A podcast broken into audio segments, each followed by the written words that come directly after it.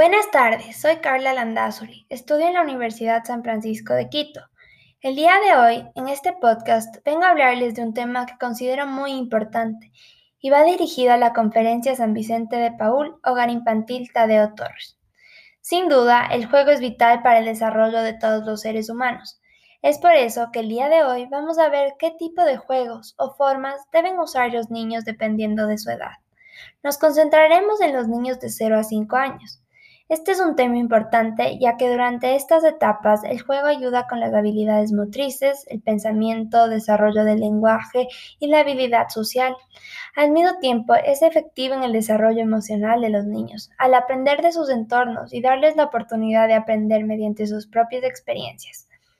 Este tema es algo que debe ser discutido, ya que como en muchos hogares e instituciones educativas se ha dejado de considerar el juego como una parte fundamental de la educación de un niño en la infancia. El objetivo de hoy es que conozcan un poco más sobre las actividades que deberían implementar dependiendo de la edad de los niños. Lo primero que debemos de entender es que cada ser humano es único y por lo tanto no todos aprendemos a la, a la misma velocidad ni de la misma manera. De acuerdo con Howard Gardner y su, teoría de las inteligencias múltiples, existen ocho tipos de inteligencias. Entre estas se encuentra la inteligencia musical, inteligencia lógica matemática, inteligencia corporal sinestética, inteligencia espacial, inteligencia intrapersonal y naturalista. Cada una de estas inteligencias utiliza algún tipo de habilidad. Esto nos demuestra que sin duda no se puede medir el desarrollo de un niño de una sola manera. Por otro lado, me gustaría hablarles un poco de la teoría de Piaget, ya que es ahí donde encontraremos una base acerca de lo que debemos hacer con cada niño dependiendo de su edad. Según Piaget, hay cuatro etapas de desarrollo. La primera es desde el nacimiento hasta los dos años y se llama sensorio motriz. Durante esta etapa, los infantes van adquiriendo conocimiento mediante la relación que tienen con el ambiente. Es muy importante que exista actividad sensorial y motora. Ahora, pasemos a la segunda etapa, la preoperacional, que incluye a los niños de 2 a 7 años. En la segunda etapa, una de las cosas más importantes son los símbolos, ya que se utilizan para representar a personas, lugares, animales y otras cosas. Cabe recalcar que durante este momento de la vida el pensamiento sigue siendo ilógico. Continuamos con la tercera etapa, que se llama operaciones concretas, y va desde los 7 a los 11 años. Es aquí donde los niños empiezan a resolver problemas de manera lógica y coherente. Sin embargo, aún no son capaces de pensar de manera abstracta. Por último, nos encontramos con la cuarta etapa que se llama operaciones formales, y esta va desde los 11 años hasta la adultez aparece la capacidad de pensar de manera abstracta, lo cual permite resolver situaciones complicadas por medio de una hipótesis. Como mencioné previamente, ya que nos vamos a enfocar en niños de 0 a 5 años, me gustaría concentrarnos en la primera y segunda etapa de Piaget. Ahora, conoceremos un poco más sobre las condiciones óptimas en las que un infante debe criarse para obtener un mejor desarrollo. Papalia menciona en su libro Desarrollo Humano que durante una investigación se encontró siete aspectos del entorno que rodean a los niños para que, para que tengan un desarrollo cognitivo y psicosocial. Estos son los siguientes. Primero, alentar la exploración del entorno. Segundo, enseñar habilidades cognitivas y sociales básicas. Tercero, celebrar los adelantos del desarrollo. Cuarto, guiar la práctica y la, ampliación de las destrezas. 5. Proteger de desaprobaciones y hostigamiento. 6. Comunicarse en forma plena y sensible. 7. Encauzar la conducta y establecer límites. Seguramente se están preguntando, bueno, ¿qué tipo de actividades debo aplicar dependiendo de la etapa en la que se encuentre el niño o la niña? Eso es lo que vamos a ver. Durante los primeros meses de vida, algo que podemos hacer es ofrecer estimulación sensorial. Lo vamos a dividir, por el tipo de actividad. Empecemos con las actividades táctiles. Una de las cosas que podemos hacer es envolver a los bebés con una manta que se encuentra más o menos ajustadas, ajustada. Otra cosa es permitirle al bebé sentir distintas superficies. Por supuesto que no le vayan a lastimar. Podemos dejar al bebé en pañal para permitirle sentir el césped, la arena o algún tipo de alfombra. Otra idea que seguramente no será del agrado de todos, ya que no se puede negar que dejará un gran trabajo por limpiar, es el hecho de permitirle al bebé jugar con su comida. Ahora, pensemos acerca de las actividades que se relacionan con el equilibrio. Los juegos en el caballito, moviéndolos lentamente, o columpiarlos en una manta, al igual que sentarlos en una mecedora, aportan mucho a su desarrollo. Por otro lado, tenemos las actividades visuales.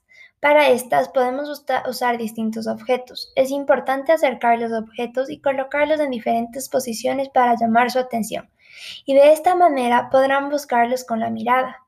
Sin duda, si el objeto tiene luz o música, será mucho mejor. No te olvides que, que todo momento es un buen momento para estimularlos, y cualquier tipo de ejercicio que planeen hacer debe repetirse por lo menos cinco veces. Algo muy importante y fundamental en esta etapa es demostrarles cariño. Esto generará seguridad y estabilidad, algo fundamental para los niños. Una simple sonrisa o una pequeña caricia en la mejilla de un bebé puede decir mucho y sin duda puede causar un impacto fundamental en la vida de los niños. Bueno, ya que hemos hablado acerca de la estimulación que pueden tener los bebés, es importante concentrarnos en qué tipo de, estimulación y qué características pueden tener durante los primeros tres años de vida. Los niños de 12 a 18 meses empiezan a explorar el ambiente que los rodea y buscan apegarse y ser reconfortados con alguien en quien confían. Poco a poco van dominando su alrededor y van adquiriendo confianza y entusiasmo. Por otro lado, desde los 18 a los 36 meses, los niños pueden mostrar mucha ansiedad ya que al momento de, separarse de sus cuidadores todavía les cuesta entender que ellos van a regresar. Se guían por lo que ven. Además, van elaborando su conciencia por medio del juego y la fantasía. Las emociones empiezan a ser más fuertes desde los 15 meses. Esto se debe a que empiezan a, empiezan a ser conscientes de sí mismos, es decir, se dan cuenta de cómo funcionan y que se encuentran separados de las otras personas y de otras cosas. Desde que esto sucede hasta aproximadamente los dos años, los niños empiezan a sentir emociones como la vergüenza, la empatía y hasta la envidia. Desarrollan apego hacia sus cuidadores y pueden tener mucha ansiedad al encontrarse con desconocidos. Sin embargo, es realmente a los tres años donde adquieren, eh, donde adquieren conciencia de sí mismos. Pero también es a esta edad donde empiezan a entender un poco más las reglas que se, que se imponen a su alrededor y lo que se espera de ellos. Ya que estos años son críticos para los seres humanos y su desarrollo, voy a mencionar una serie de actividades para que puedan usarlas y pasear un tiempo de calidad que no solo es divertido, pero también ayuda mucho en su estimulación. Algo que es importante mencionar es que un niño de 1 a 2 años no puede desarrollarse por completo con otros niños y se siente mucho más cómodo con adultos, sobre todo con su cuidador, ya que es la persona con la que, con la que ha desarrollado apego. Por eso, las actividades realizadas durante estas edades deben llevarse a cabo con adultos, no solo entre los niños. La, actividad física es de, la actividad física de uno a dos años va a permitir que se conozcan nuevas habilidades. Además, los va a mantener entretenidos, ya que es en este momento donde empiezan a andar y a correr. El jugar con pelotas puede resultar algo muy divertido, ya que al empujar la pelota ellos podrán perseguirlas. Pueden empezar a apilar cubos de madera o encajar diferentes piezas, no podemos dejar de lado la arena. Sin duda, el juego en el arenero permite desarrollar la coordinación de, los ojos y las manos. Por supuesto, también debo mencionar que no todos los juegos requieren de algún objeto. El bailar y cantar canciones con rimas sin duda los va a entusiasmar. Como podemos ver, no hay límites para jugar y mucho menos para ayudar a progresar a los niños. Toda actividad, por más simple que parezca, puede ayudar enormemente. Ahora, para niños de 3 años, ya que son conscientes de sí mismos y pueden vestirse solos, comer solos y otras cosas más, se puede realizar otro tipo de actividades, los rompecabezas, que sin duda para mí son realmente un dolor de cabeza, ya que fueron pocas las veces donde pude armarlos. Los disfraces y la capacidad de permitirles representar un rol como policías, bomberos, princesas, doctores, los permite fomentar su imaginación.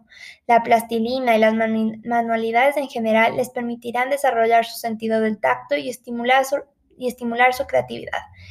Enfoquémonos en los niños de 4 a 5 años, es decir, la niñez temprana. Su apariencia física cambia, se vuelven más delgados y altos normalmente, empiezan a tener mejor coordinación y sus habilidades motoras gruesas son mejores, ya que sus músculos son más fuertes. A pesar de que ya tienen empatía, aún son personas muy egocéntricas. Mejoran su memoria y por lo tanto son capaces de identificar objetos por medio de un recuerdo. En esta etapa es importante continuar con el progreso del vocabulario. Algunos juegos que se pueden implementar en esta etapa son los siguientes. Primero, se puede empezar a interpretar personajes de libros, creando títeres o algún tipo de disfraz para poder representarlos. En este momento es fundamental que ya exista una interacción entre los niños. Pueden jugar a las cogidas y continuar armando rompecabezas con un mayor grado de dificultad. Todo lo que tenga que ver con el desarrollo de la creatividad es muy importante. Como hemos visto, hay una gran cantidad de información. Es, importante irla poniendo en práctica para, permitir que los niños del Hogar Infantil Tadeo Torres puedan desarrollarse de la mejor manera. Espero que les resulte útil la información que comparto con ustedes y por último, me gustaría dejarles con algunas preguntas de reflexión. Primero, ¿qué actividad de las mencionadas consideras que puedes aplicar o mejorar en la organización? Segundo, ¿de qué manera crees que puedes involucrar más el juego en las actividades cotidianas de los, de los niños? Y tercero, ¿por qué te parece importante saber acerca de las diferentes etapas de desarrollo en los seres humanos? Les agradezco por su atención y espero que sirva de mucho la información mencionada.